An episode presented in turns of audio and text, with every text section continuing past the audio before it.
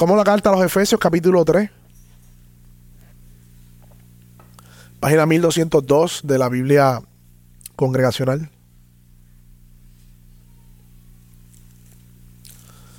Ya estamos a mitad, casi, del libro de los Efesios. Efesios capítulo 3.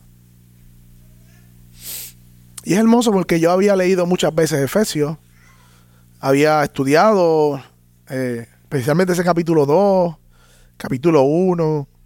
Pero como que ir nuevamente y, estudiarlo, predicarlo y juntos como hermanos disfrutarlo, ya lo veo hasta distinto, no sé. Si le ocurre eso a ustedes, cada vez que vamos a la palabra de Dios con un corazón sincero, la palabra sigue siendo viva y eficaz. Efesios capítulo 3, vamos a leer el versículo 1 hasta el 9.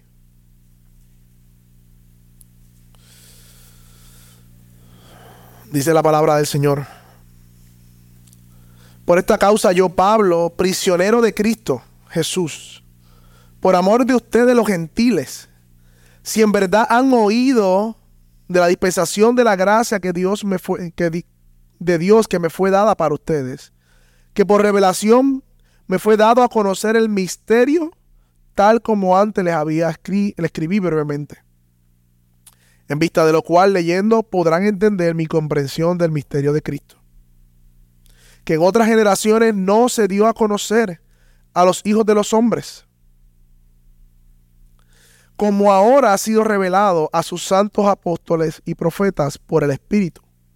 A saber, aquí el misterio revelado, que los gentiles son coherederos y miembros del mismo cuerpo, participando igualmente de la promesa en Cristo Jesús mediante el Evangelio. Es de este Evangelio que fui hecho ministro conforme al don de la gracia de Dios que me fue concedido según la eficacia de su poder. A mí, que soy el menos, que el más pequeño de todos los santos, se me concedió esta gracia, anunciar a los gentiles las inescrutables riquezas de Cristo y sacar a la luz cuál es la dispensación del misterio que por los siglos ha estado oculto en Dios, creador de todas las cosas. Mis hermanos, hoy veremos como tema de la predicación el misterio revelado en el Evangelio. Y veremos tres puntos, hermanos, o tres divisiones. En primer lugar, vamos a ver a Pablo como el mayordomo de ese misterio. Versículo 1 al 4. Vamos a ver el misterio revelado, versículo 5 al 7. Y vamos a ver la proclamación del misterio, versículo 8 al 9. Esas son las tres cosas que vamos a ver hoy. Así que de manera de introducción, mis hermanos, ustedes saben que una carta, hemos dicho muchas veces ya, es una idea completa que viene desde el capítulo 1 y habla de las bendiciones espirituales, ¿no? Que Pablo habló desde el capítulo 1 que tenemos en Cristo. Y de cómo se ven esas bendiciones espirituales en la comunidad de fe. Lo vimos también hace unas predicaciones atrás. Luego en el capítulo 2 vimos cómo el poder que nos resucitó a Cristo entre los muertos fue el poder que nos resucitó a nosotros que estábamos muertos en delitos y pecados. Capítulo 2. Y no solamente el poder que nos resucitó entre los muertos, sino que el poder que nos unió a una comunidad que vimos el domingo pasado. Dios creó en Cristo un solo pueblo reconciliando a quienes? A judíos, a gentiles, en un solo hombre, dice, un solo cuerpo en Cristo. Pero ahora en el capítulo 3, este es el capítulo, dicen muchos eh, comentaristas, más personal de Pablo. Como si Pablo abriera su corazón a, los efesios a hablar de él y su ministerio. Lleva hace rato hablándonos de teología, ¿no? De la doctrina de Dios, de cómo fuimos salvados, de cómo nos unió en Cristo, pero ahora va a hablar de él como el ministro y del ministerio que Dios le dio. Y es hermoso ver el corazón de un hombre como Pablo, que no es otra cosa que ese cristiano maduro que todos anhelamos y aspiramos ser. Pero sobre todo es hermoso ver el corazón de Cristo en esta carta. Así que en el capítulo 3 él intenta, y digo intentar, porque él comienza a, a orar, dice, va a comenzar a orar y su pensamiento se desvía. Como dije la otra vez, Pablo a veces se va a unos viajes. Pues Pablo se va en un viaje en un sentido. comienza a orar cuando dice por esta causa en el versículo 1, ¿lo ven conmigo? Pero si se dan cuenta y ven el versículo 14 que dice, por esta causa también. ¿Lo vieron? Y es que Pablo comienza a introducir una oración, pero introduciendo esa oración por los hermanos en Éfeso, se desvía en un pensamiento inspirado por el Espíritu para hablarnos del ministerio que Dios le dio. Versículo 1, míralo ahí. Por esta causa, por esta causa, no está desconectado del texto anterior que leímos, ¿se acuerdan el capítulo 2, versículo 22 que dice? que en Cristo también ustedes son juntamente edificados para morada de Dios en el Espíritu. Y por esa causa Pablo entonces va a orar. Esa es la base de la oración de Pablo. Y en el versículo 14 del capítulo 3 es que él comienza a decir que se arrodilla delante del Padre, que recibe todo nombre familia en la cielo y la tierra, y le ruego que le conceda a ustedes, conforme a la riqueza de su gloria, el ser fortalecidos con el poder del Espíritu en el hombre interior, de manera que Cristo habite ¿Ven la oración de Pablo? Que no la vamos a tocar hoy, pero está relacionada con el texto de 2.22 porque Cristo dice que somos, hacemos, hace morada Cristo en medio de nosotros. Así que vamos a ver un paréntesis y en primer lugar vamos a ver el mayordomo del misterio revelado, que es Pablo. Por esta causa que dice,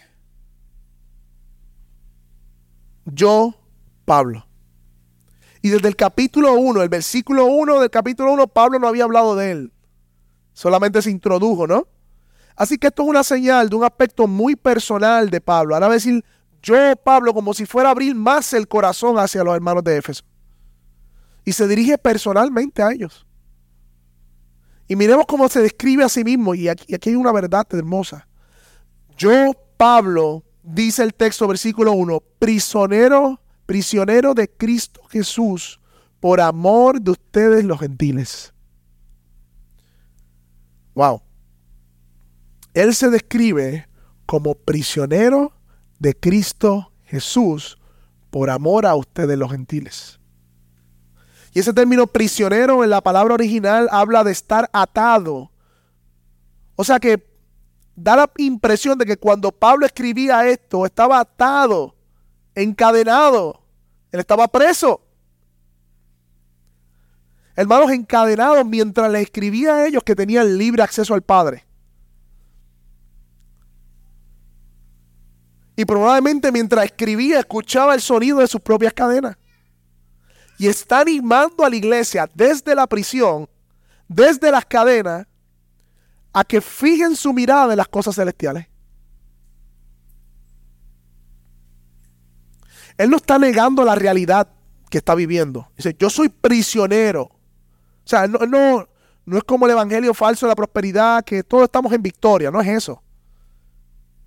Él está consciente de que estaba encarcelado que estaba privado de, de, su libertad, no por delito, hermano, sino de manera injusta, y esa era su realidad al escribir. Y esto nos deja algo claro, mi hermano. Y es que no ser, ser cristiano no significa que no vamos a pasar por problemas o situaciones difíciles. Más aún, estando y haciendo la voluntad de Dios y siendo fiel a Dios como Pablo estaba siendo fiel en su ministerio, no significa que no tendremos circunstancias difíciles. Quítese esa idea de la mente. Pablo estaba obedeciendo el llamado de Dios de llevar el Evangelio a los gentiles cuando fue llamado en Hechos 9. Y precisamente por eso mismo estaba sufriendo penalidades por hacer la voluntad de Dios. Y muchas personas dicen, es que yo no siento paz con esa decisión. Como si la paz sentimental fuera un elemento para decidir. Yo me imagino que Pablo no sentía paz cuando lo apresaron por la predicación y dijo, pues voy a dejar la predicación porque no siento paz. No, hermano, la paz o el sentimiento de paz nunca en la Biblia es, un elemento para nosotros tomar decisiones. Es la voluntad de Dios revelada.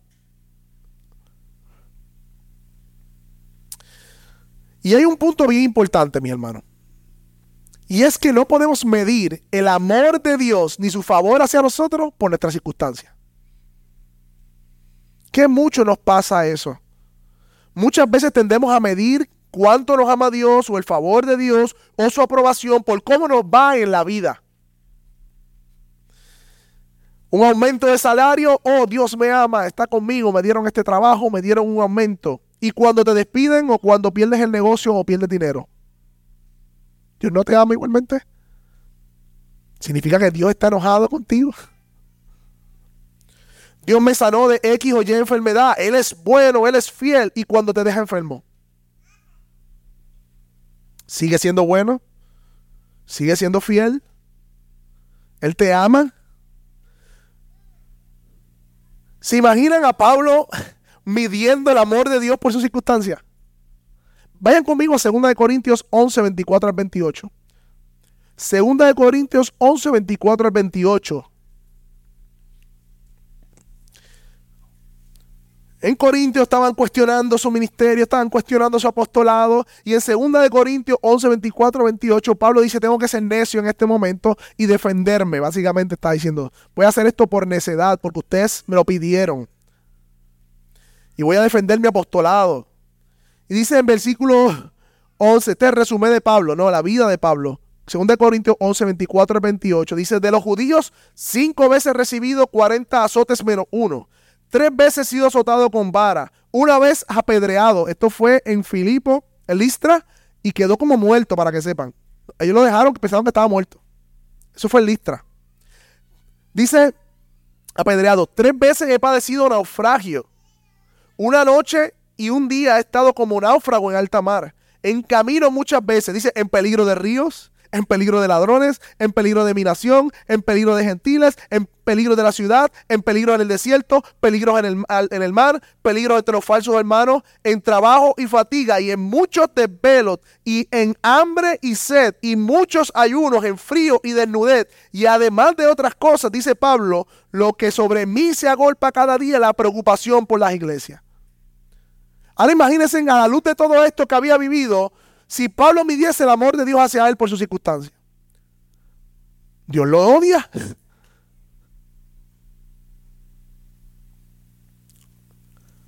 O Dios tiene algo en contra de él. Pero es de Pablo quien tenemos el testimonio del hombre maduro cristiano que nos invita a imitarlo a él a la luz de todo lo que vivía, o Dios no vivido, o Dios no lo amo, o Pablo era un pecador que merecía recibir todo eso, simplemente su vida estaba a la deriva. Si nos mantenemos, si interpretamos las circunstancias que tú y yo vivimos, si interpretamos el amor a los de nuestras circunstancias, eso es lo que podemos pensar. Por eso, mis hermanos, de nuevo repito, no podemos medir el amor de Dios ni su favor hacia con nosotros por las circunstancias que tú y yo estamos viviendo sino que debemos medir el amor de Dios en referencia a la cruz de Cristo, a la obra salvadora de nuestro Señor Jesucristo, porque nuestro mayor problema fue solucionado en la cruz. Nuestra enemistad con Dios y por tanto la perdición eterna de nuestra alma ya eso fue resuelto. De hecho, Pedro dice que es necesario que pasemos por tribulación, pero un poco de tiempo. Porque Pedro está viendo comparado la, nuestra vida de cuánto, 60, 70 años, lo más, 80, 90, lo más, comparado a la eternidad. Miren cómo dice el texto, versículo 1, todavía estamos en el versículo 1. Prisionero de Cristo. O sea, no nos enseña a negar nuestra realidad que enfrentamos, sino a reinterpretar nuestra realidad a la luz de nuestro Señor Jesucristo. Él se ve a sí mismo como prisionero de Cristo. ¿Prisionero de quién? ¿De Cristo Jesús? ¿Cómo así? ¿Cómo así? Porque él estaba, era un prisionero de César.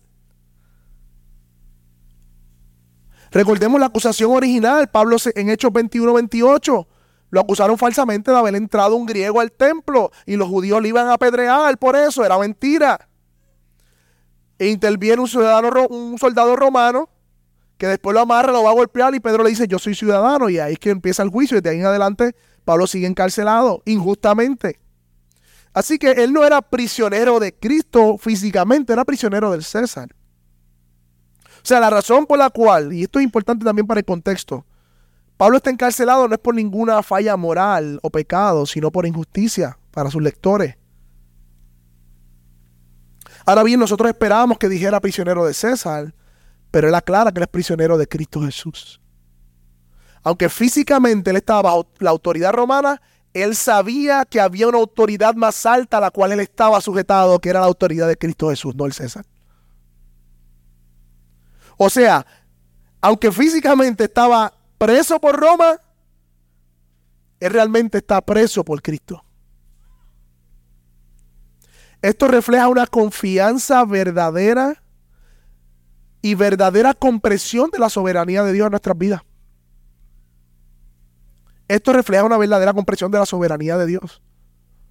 De que Dios es soberano sobre nuestras circunstancias. Y realmente hemos comprendido la soberanía de Dios cuando no solo reconocemos el término de concepto teológico de que Él, es soberano o que entendemos la doctrina de la soberanía de la salvación, sino cuando somos capaces, junto con Pablo, decir, yo soy prisionero de Cristo, atribulado de Cristo, eh, en sufriente de Cristo, cuando yo puedo ver las circunstancias de mi vida a la luz de su soberanía. Ahí estamos entendiendo la doctrina de la soberanía de Dios.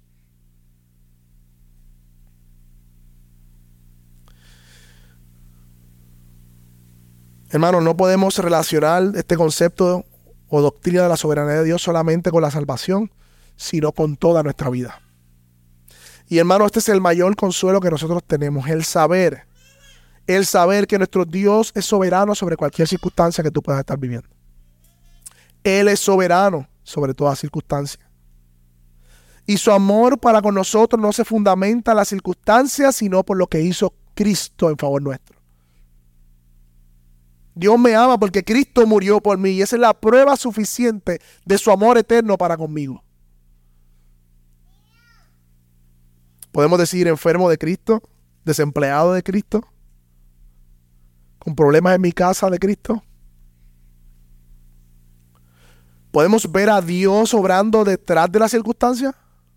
Podemos dar gracias a Dios en medio de las circunstancias difíciles. Podemos reconocer su soberanía sobre cualquier cosa. Mi hermano, yo creo que esta primera oración nos refleja eso. Por esta causa, yo, Pablo, prisionero de Cristo. Y la otra razón que mantiene a Pablo aferrado a lo que Dios le encomendó es el amor a los gentiles. Mire cómo sigue diciendo. Por amor a ustedes los gentiles. Por amor a ustedes los gentiles. El llamado que Dios le hizo a Pablo le trajo muchos problemas a Pablo con sus compatriotas judíos y aún con los gentiles. Por eso el llamado que él continúa haciendo, ¿verdad? De predicarle el evangelio a los gentiles está fundamentado en lo que Dios lo mandó a hacer y en el amor por a quienes Dios le mandó a predicar. Y, y eso es verdadero amor. Porque Pablo se estaba privando aún de su libertad por beneficio de otros. Él podía negar Mira, no, es, es verdad, soy judío, eh, niego toda la doctrina de que Dios va a salvar a los gentiles, estos son mis compatriotas, yo siempre he sido fariseo, fue una equivocación mía, me retracto, se acabó. Los judíos hacían, muy bien, gracias Pablo, César, ya suéltalo, vamos, sigue tu vida. Pero quien sostiene a Pablo ahí es el llamado que Dios le dio y el amor que él tenía por los gentiles de predicarles el Evangelio. El amor es el fundamento del ministerio cristiano y hermanos, bien importante, no veamos a Pablo ni el ministerio cristiano como el pastor o los diáconos o los, los, misioneros, no. Usted es un ministro de Dios, un servidor de Dios. Y el fundamento de su servicio a Dios es el amor a otros. Y el amor a otros es privarme de mis beneficios por el bien de otros. Por el bien de otros. El amor no mira hacia adentro, sino hacia afuera. Y Pablo tenía todas las razones para quejarse de injusticia civil y de quejarse con los gentiles y de estar ensimismado. ¿Y por qué a mí me pasa esto? Y mira yo si yo te sirvo. Mira estos gentiles mal agradecidos. Mira estos judíos. Y él estaba animado, mis hermanos. Animado. Y animando a otros en medio de sus circunstancias. Pero este amor de Pablo apunta a un amor mucho más grande que el amor de nuestro Señor Jesucristo. Que ese sí es el verdadero siervo sufriente. Santo, sin pecado, sin ninguna necesidad de bajar de su trono. Él por amor a sus escogidos, por amor a sus hijos, se despoja de toda gloria y se viste de debilidad, mis hermanos para venir al polvo de la tierra y ser un siervo sufriente, rechazado, escupido, ensangrentado. Mis hermanos, el amor que vemos aquí que Pablo le tiene a los gentiles no es otra cosa que un reflejo del amor de Cristo que ha tenido por cada uno de nosotros. Que siendo Dios, no estimó ser igual a Dios como cosa que aferrarse. ¿Qué clase de amor nos ha mostrado Cristo Jesús a nosotros? Y en este momento, Pablo pensando en ese amor, su pensamiento se desvía para hablarles entonces de la responsabilidad que Dios le concedió a él. En el versículo 2, vayan conmigo. Y comienza diciendo, si en verdad han oído de la dispensación de la gracia que me fue dada para con ustedes. Esta expresión que se traduce si en verdad han oído, hay otras versiones que lo traducen como sin duda se han enterado o doy, doy por sentado que ustedes saben como asegurando que ustedes han oído esto. Pero puede ser también que habían otros creyentes que no conocieran personalmente a Pablo. Recuerden que Pablo estuvo cerca de tres años en Éfeso. Y puede ser que haya otra generación de creyentes. Y dice, si ustedes han oído, aunque sea de segunda mano, Dios me ha dado una dispensación de gracia para con ustedes. Y esta palabra que se traduce como dispensación, mis hermanos, no es otra cosa que la palabra mayordomo o administración. O sea, Pablo le dice a ellos, Dios me ha hecho responsable a mí de administrar a ustedes los misterios de Dios. Eso es lo que está diciendo Pablo a ellos. O sea, Dios es el que decidió el qué y el cuándo revelar su plan y me escogió a mí como responsable para administrar esa revelación para ustedes gentiles. Y hoy Pablo no era el único que hizo esto, habían otros apóstoles también pero se está presentando él. Pero también vemos en la escritura que de manera especial y personal, Dios escoge a Pablo como el ministro de los gentiles. ¿Recuerdan Hechos 9? Cuando Ananías dice, yo no voy para allá, Jesús le dice, Dios le dice, él está orando, y Saulo, y él, Ananías le dice, mira, es que Saulo de Tarso es el que nos persigue, como que voy para allá. Y mira lo que Dios le dice en Hechos 9:15, el Señor le dijo, ve, Ananías, donde Pablo, porque es instrumento escogido para mí para llevar mi nombre en presencia de los gentiles. Así que Dios le dio un llamado especial a Pablo para nosotros los gentiles. Y en 2 Timoteo dice que él fue constituido predicador, apóstol y maestro de los gentiles. En el concilio de Jerusalén también vemos que le dan la verde para que siga ministrando a los gentiles mientras Santiago se quedaba con los judíos. Y, y viendo el pasaje, vemos que Pablo ve como un don o un regalo el ministerio hacia los gentiles. Eso es lo que dice ahí. Dice el versículo 2, que lo leímos ahora, dice, si en verdad han oído de la dispensación de la gracia que me fue dada. O sea que Pablo ve como un don el hecho de ministrarle a ellos. Y esto nos habla del corazón que Dios le da a sus siervos y a nosotros, porque los gentiles eran despreciables para los judíos. Era una nación despreciable, eran gente despreciable. En otras palabras, Pablo, Dios puso a Pablo a hacer lo que ningún judío haría, por decirlo de una manera. Y Pablo lo ve como gracia. Pablo lo ve como gracia. Sus compatriotas lo veían como algo detestable quizás. Pero Pablo ve que Dios le dio un don, una gracia especial para predicarle a los gentiles. Y esto es hermoso, mi hermano. Esto nos enseña a no evaluar y a no valorar nuestro servicio al Señor por lo que hacemos necesariamente, donde sea que Dios te haya puesto, ni a la luz del mundo o a lo que la gente reconsidera honroso, sino a la luz de la gracia de Dios y cómo Dios valora aún lo que el mundo ve por pequeño. Muchos de nosotros venimos con la idea de que un ministerio honroso es ser pastor, ser diácono, ser un influencer, ser, tú sabes, los, más conocidos y vistos y expuestos.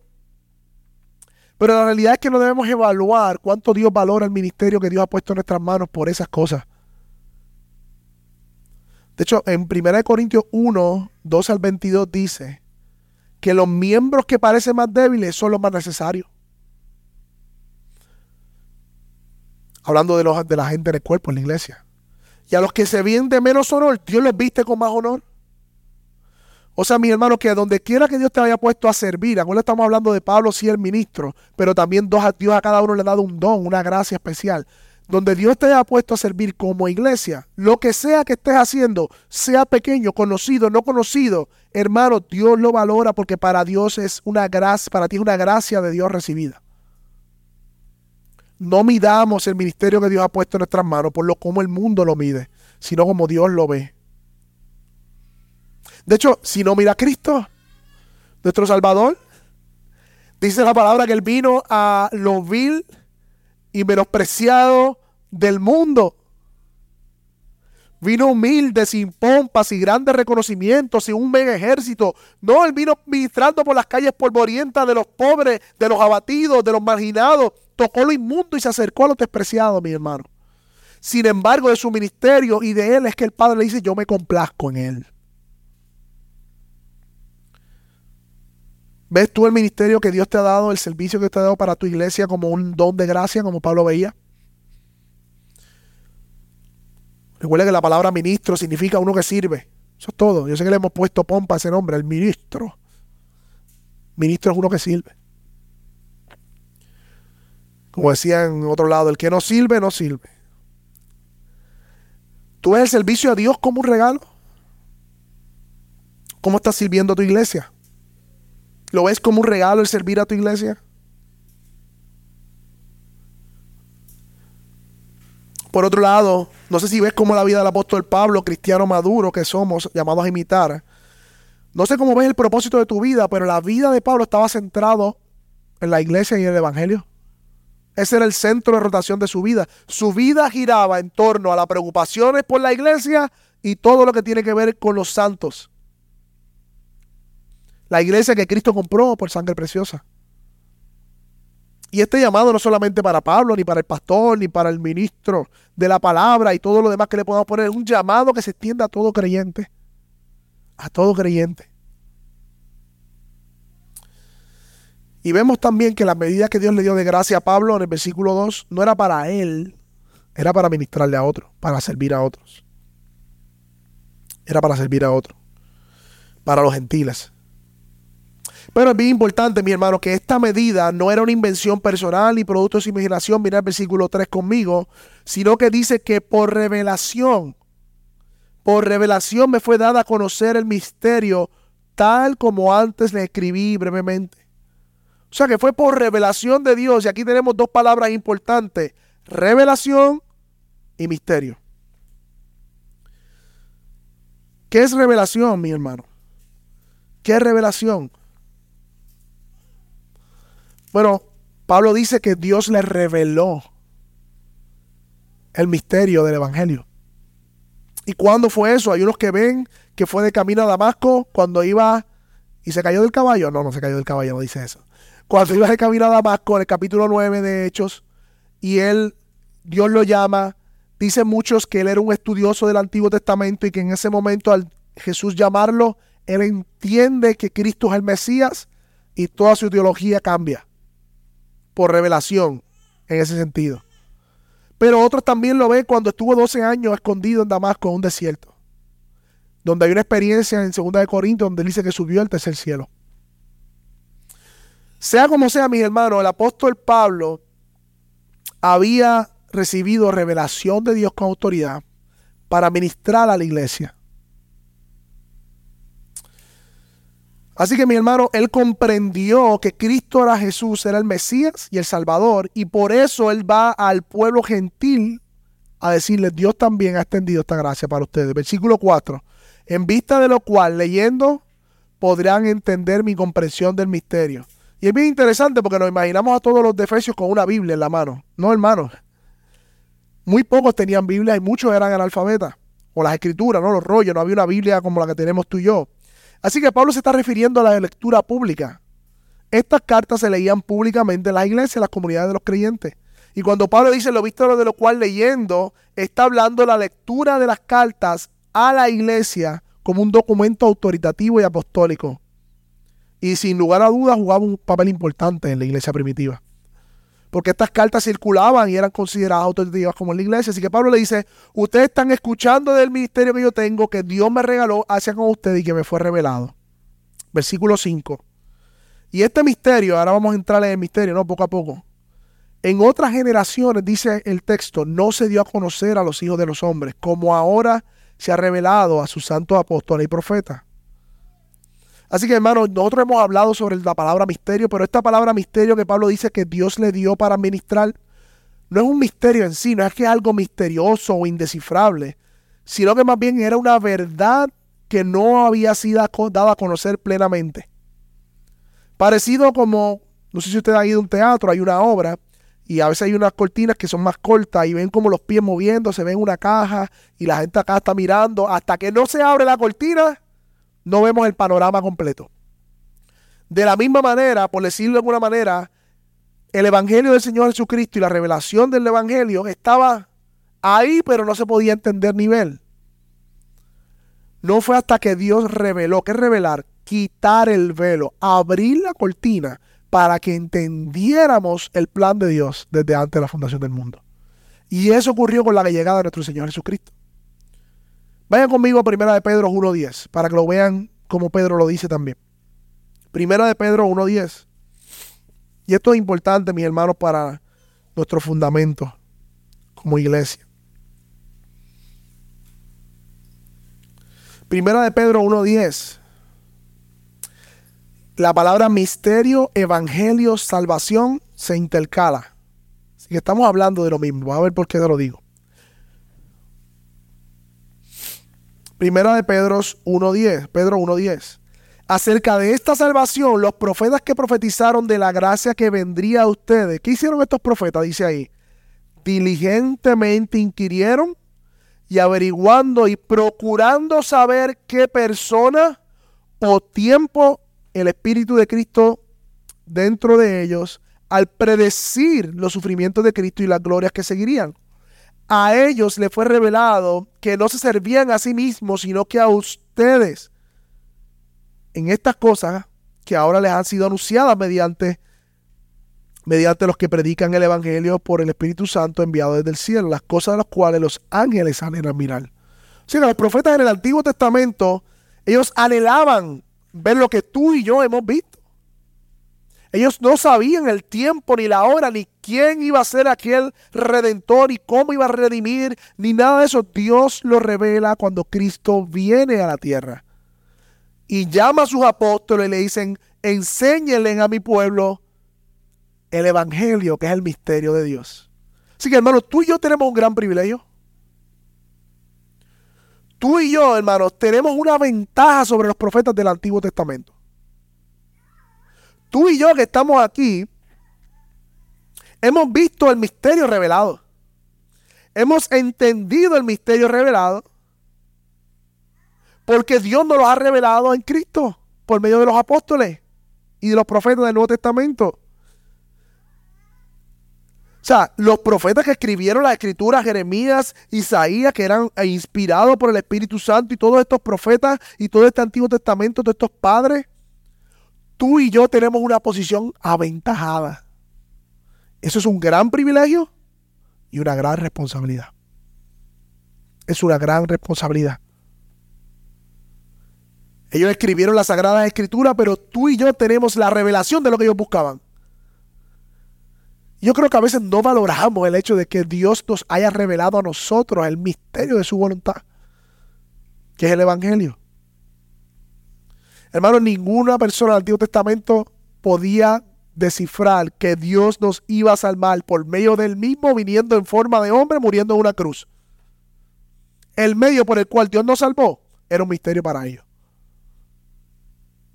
Que Dios iba a abolir el antiguo pacto y instaurado el nuevo pacto, sacando de esa manera el código mosaico que separaba a los judíos y a los gentiles. Para el pueblo de Dios es un misterio impensable. Que ahora en el nuevo pacto tenemos cercanía para con Dios, que le podemos llamar Padre. Eso también, mis hermanos, era un gran misterio. Y no solo eso, sino el hecho de que Dios ahora uniría tanto los judíos como los gentiles en un solo pueblo. Pero tú y yo conocemos todas esas cosas. Qué gran bendición, mi hermano. Poder ver a Cristo revelado en la escritura. Ya no hay nuevas profecías que mirar, ni, nuevos apóstoles que seguir, porque ya tenemos la profecía más segura.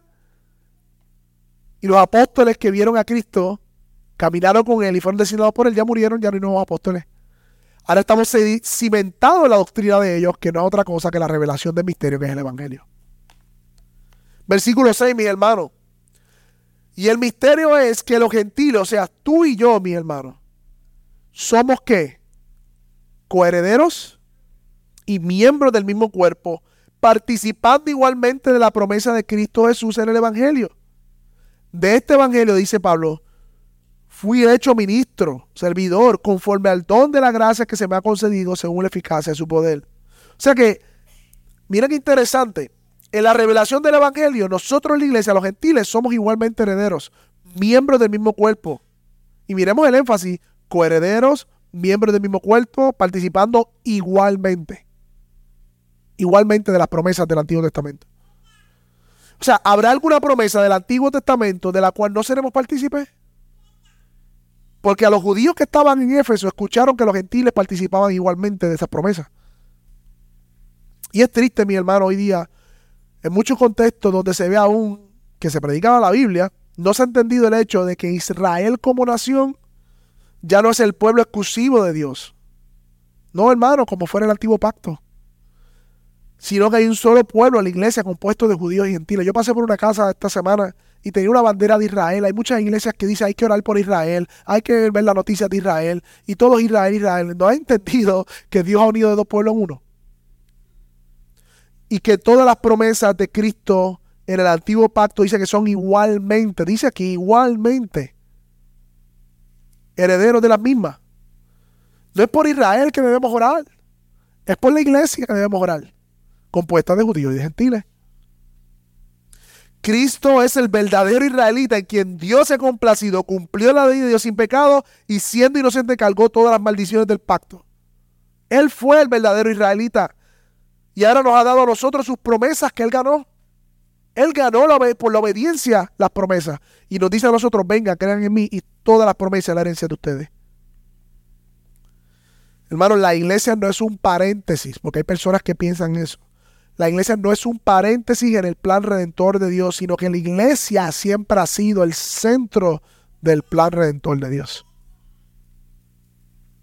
Ahora bien, por otro lado, tampoco Israel es simplemente una espiritualización de la iglesia. No podemos decir, ah, la iglesia es lo mismo que, Israel. No podemos hacer eso tampoco. No seríamos honestos con la escritura. No, hermano. Israel no es la iglesia.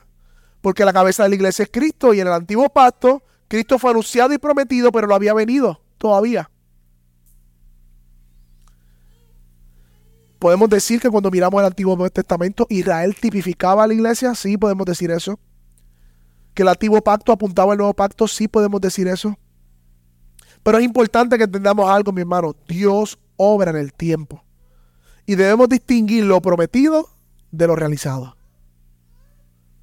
Por ejemplo, mi hermano, no, no está bien decir Dios me salvó en la eternidad pasada. Porque la salvación ocurre en tiempo. Dios me eligió desde la eternidad pasada y me salvó en tiempo real cuando el Espíritu Santo cambió mi naturaleza pecaminosa. De la misma manera no podemos decir que la iglesia es Israel y que Israel es la iglesia y que es lo mismo todo. No, hay una discontinuidad entre una cosa y la otra. Y esto es importante, mi hermano, porque es el cimiento de nuestra teología donde fundamentamos nuestras enseñanzas. Y Pablo le está diciendo a esta iglesia, Dios hizo esto. Dios hizo eso y nos incluyó a ustedes, nosotros los gentiles, en el plan redentor de Dios, en un solo cuerpo con, los israelitas, en un solo cuerpo. Y precisamente de este misterio que Pablo habla cuando dice, versículo 7, mírenlo conmigo, este es este evangelio. Adiós, no está hablando del misterio. sí, pero misterio y evangelio es intercambiable, es lo mismo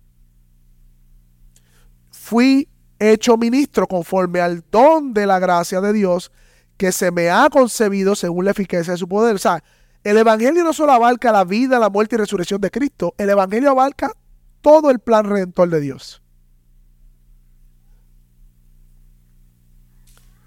Y mira qué interesante, Pablo se ve como el más pequeño de todos los santos. ¿Por qué? Bueno, algunos dicen porque en otro momento Pablo mismo persiguió a la iglesia. Y ahora se ha constituido el ministro de los que él perseguía. Yo no sé ustedes, mi hermano, pero Pablo debió tener alguna lucha con ese tema. Algunos lo ven como el aguijón en la película de Paul, Apóstolos Christ. Christ. Eh, ponen que el aguijón de Pablo era el hecho de que luchaba con el tema de que, eso es una película, de que había en el pasado matado a, los gentiles o a los perseguidos de la iglesia y todavía ese era el aguijón de su carne. Está interesante la propuesta. No diciendo que eso es. Pero sí, sí, él no olvida quién él era. Yo era el más, yo soy el más pequeño de los santos. Yo perseguí a la iglesia. Hermano, debemos recordar en el Evangelio, en lo que Dios nos ha llamado a hacer, quiénes éramos antes de Cristo. Y cómo Dios nos salvó. Eso nos mantiene humildes, hermano. Nos mantiene en nuestro lugar. Nos mantiene ahí. Qué poderoso recordar lo que éramos antes de Cristo. Y reconocer cómo Cristo nos ha cambiado por su gracia. Ahora bien, él también reconoce la fuerza de su ministerio, que es la eficacia de su poder, en ese versículo que sigue ahora, versículo 8.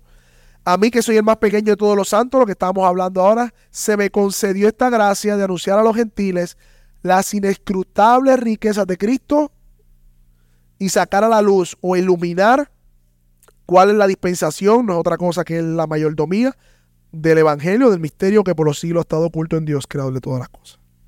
O sea que Pablo se le concedió dos cosas y es lo mismo que se le ha concedido a cada uno de nosotros. En primer lugar, anunciar la riqueza de Cristo. Y en segundo lugar, enseñar cómo Dios hizo lo que hizo. Eso no es solamente a Pablo, eso, es a cada predicador y a cada uno de ustedes, mis hermanos. Somos llamados a anunciar a aquellos que no están en Cristo. Mira, mira cómo lo dice ahí las inescrutables riquezas de Cristo. Y miren el orden. Somos llamados a enseñar al mundo qué hermoso es el Señor. Y luego, y luego dice aquí, y sacar la dispensación del misterio. Entonces, como, como que dice, desempacar el misterio revelado para ellos. Muchas veces lo que hacemos es querer enseñarle a personas que no han venido a Cristo lo segundo la lección, el plan misterioso de Dios y bueno, estemos en temas ahí, no, ellos lo que necesitan saber cuán hermoso es Cristo. Ellos necesitan saber el Evangelio, que son pecadores y que Cristo es Salvador. Ese es el tema de nuestra predicación. Luego que se convierten al Señor, entonces dice, ahora yo saco la luz, dice Pablo, la dispensación del misterio. Ahora yo le empiezo a enseñar a aquellos que se han convertido al hermoso Cristo cómo fue el Evangelio, qué es el Evangelio, lo grande del Evangelio, las doctrinas hermosas del Evangelio. Y ese era el ministerio de Pablo. Ahora, no es diferente contigo y conmigo. Tú y yo somos llamados, mi hermano, a anunciar la hermosura, inescrutable riqueza de Cristo y luego dar a la luz de cómo Dios en su plan eterno hizo lo que hizo. La pregunta es si nosotros estamos haciéndolo. Y, la realidad es que el texto continúa, eh, el versículo 9, por ahí, y en adelante, pero si seguía no íbamos, a terminar. Así que lo quiero dejar aquí y hacer una conclusión de reflexión, mis hermanos. En primer lugar, mi hermano, vimos como Pablo, el apóstol, reconocía la soberanía de Dios en sus circunstancias. ¿Y cómo le interpretaba qué? Sus circunstancias a la luz de quién? De la soberanía de Dios. En segundo lugar, vimos cómo él es un mayordomo, un administrador del ministerio que Dios le dio. Y cómo él lo ve como una gracia, como algo que Dios le dio por gracia. Y en tercer lugar, vimos cómo él proclamaba ese misterio revelado, que era anunciando la hermosura de Cristo y luego enseñando cómo Dios en su plan eterno hizo lo que hizo. El punto es, mi hermano, que tanto tú como yo somos llamados, al igual que Pablo, a mirar la soberanía de Dios sobre todas las cosas en todas nuestras circunstancias, somos igualmente, como Pablo, llamados a valorar el don del ministerio que nos ha dado, no importa dónde estamos sirviendo. Y número tres, somos llamados a proclamar ese misterio, ese evangelio a los que se están perdiendo. Que Dios nos ayude, que Dios nos ayude. Y si hay alguien aquí en medio nuestro que aún no conoce al Señor, no ha entregado su vida, yo sí le puedo decir que Dios ha tenido tanta misericordia que al día de hoy el Evangelio está hoy siendo predicado y tú lo estás escuchando. Y te está llamando a salvación, a que te reconcilies con Él por medio de la sangre de Jesús. Así que vamos a orar y darle gracias al Señor.